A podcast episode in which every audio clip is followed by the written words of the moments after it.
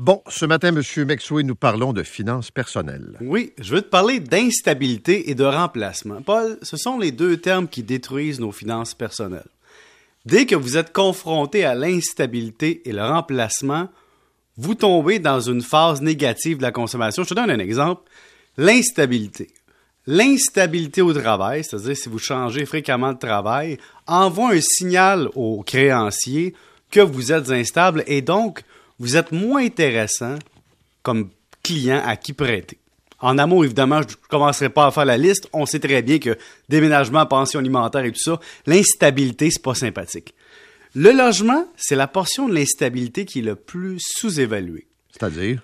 Quand tu es dans un logement, tu as un droit à vie d'être protégé par le tribunal administratif du logement. Et donc, si vous ne déménagez pas, techniquement, vous ne vous soumettez pas à la, disons, à vous réexposer à la valeur marchande des loyers et à retrouver un logement qui n'est pas aussi optimal au niveau rendement qualité-prix. Donc, quand vous choisissez un logement pour longtemps et que vous faites preuve de stabilité, vous êtes techniquement protégé, évidemment sans rénoviction et vente de l'immeuble, mais vous avez une chance de minimiser votre exposition à l'inflation. OK, mais j'allais dire, là, juste avec les deux exemples que tu donnes, il ne faut pas que tu déménages, puis il faut pas que tu changes de job pour avoir, euh, disons, euh, je sais pas, un bon taux de crédit. Ça dépend, des fois, tu améliores ton sort, mais simplement dire que la stabilité est payante. Euh, changer de maison. Souvent, les gens pensent que changer de maison, ben, c'est bien correct, oui, mais il y a un coût transactionnel. C'est-à-dire que chaque fois que vous changez de maison, vous exposez au coût de notaire, courtier immobilier implicitement dans le prix de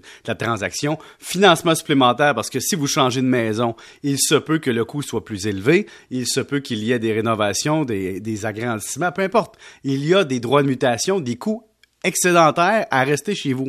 Et donc, l'instabilité au niveau de la vie coûte de l'argent. Et si on arrive au niveau de la consommation, c'est là que c'est souvent sous-évalué. Par exemple, Changer fréquemment de voiture, je l'ai souvent parlé, évidemment, ça coûte plus cher. Mais avez-vous pensé à tout le reste, c'est-à-dire les taxes? Quand on a une voiture récente, on paie toujours les taxes à la consommation sur une valeur qui est récente. Et donc, par exemple, quelqu'un qui loue une voiture aux 4 ans ou aux 3 ans se retrouve à te payer TPS TVQ sur la valeur neuve d'une voiture tout le temps. Tandis qu'une personne qui achète sa voiture et qui la garde après l'avoir payée, finit par amortir le coût des taxes d'une autre époque à une époque plus lointaine. Par exemple, si ça fait huit ans que tu as ta voiture, ben, tu as payé les taxes sur le prix il y a huit ans, mais tu arrêtes de payer les taxes sur la valeur d'aujourd'hui, ta voiture est payée. C'est un exemple. Mm-hmm. Euh, autre point, par exemple, remplacer des biens. Remplacer des biens, c'est une façon de se réexposer à l'inflation. Donc, tu fais du remplacement. Je te donne un exemple. Tu as une table de cuisine depuis 15 ans. On s'entend, Paul? Elle mange encore tu t'assois alentour, tu es encore capable de manger. Mais au niveau de dire la mode, de vouloir changer, là, tu t'achètes une nouvelle table pour fitter avec la décoration et tu te réexposes à payer l'inflation, payer les taxes et payer aussi le coût du bien qui avait déjà été payé dans une autre vie, mais surtout à un coût moins cher parce que l'inflation. Et donc là, je te parle juste d'une table. Tu dis, ouais, c'est pas si pire. Attends, on continue. La techno, ça, c'est quelque chose qui amène la, notion de remplacement.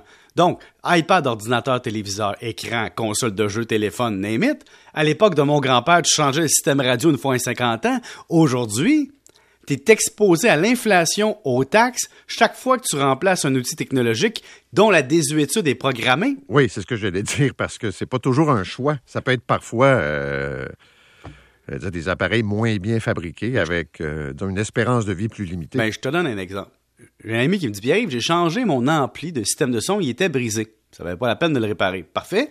Mais il me dit Mes colonnes de son étaient encore bonnes, je les ai gardées. Parce qu'il dit Si je change des colonnes de son que j'ai payées 500 ou 1000 il y a 10 ans, à aujourd'hui, je repaye non seulement le coût de la même utilité, mais en plus, je me réexpose aux taxes et à l'inflation. Et donc, la techno, implicitement nous force au remplacement et nous amène dans cette spirale-là. Et donc, comme consommateur, si on évite le plus possible le remplacement puis l'instabilité, on vient de réduire les taxes et l'inflation. Et qui plus est, Paul, j'ajoute le coût de financement supplémentaire. Et l'ultime paiement, c'est que quand on dépense plus à cause de tout ça, on est obligé de travailler plus longtemps, payer plus d'impôts, et donc on influence notre propre qualité de vie. Je sais que c'est philosophique, mais C'est deux Certains affaires. te diront que la vie est plate un peu. Là. Garde la même job, reste toujours dans la même place, euh, change pas tes appareils, euh, pas garde ça. tes meubles. euh, J'ai dit qu'il y avait un coût. Je te donne un exemple. Sais, les personnes âgées comprennent la game. Tu sais, on arrive chez les personnes âgées souvent, puis on se dit, mon Dieu, que c'est démodé chez eux. Hein, mon Dieu, qu'ils ont encore la même maudit râteau qu'il y avait en 1950. pas encore grave, le il même marche encore bien payé. Exact. Et, et donc, ils ne sont plus exposés au jugement des autres, ou ils sont bien dans ce qu'ils ont, ou ils se disent ça coûte trop cher l'inflation pour que je m'y expose. Et c'est ça qui est fou.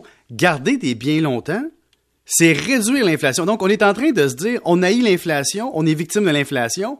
Si on peut ne pas remplacer un bien, on vient de réduire l'empreinte de l'inflation sur nos vies et notre obligation de travailler et de gagner de l'argent qui est imposable. C'est, je sais que c'est fou, mais pensons-y. c'est pas fou. Tu, lances un défi aux gens qui nous écoutent ce matin en disant, vous étiez peut-être sur le point de changer tel bien que vous avez. Ouais. Prenez un pas de recul, puis dites-vous, est-ce que, comme tu le dis si bien, est-ce que en as-tu vra- vraiment besoin? Non, mais au-delà de ça, pour vrai, c'est parce qu'il n'y a pas juste le coût de remplacement du bien. Il y a le coût de renonciation, il y a les taxes, il y a l'inflation, Ben oui. il y a l'impôt. Finalement, ton bien, il te coûte deux, trois fois le prix de remplacement si ton ancien bien fonctionnait encore. Voilà sur cette réflexion philosophique de la journée. Merci, monsieur. Salut, Paul. Salut, à demain. 7h22, autoroute 20, Marc.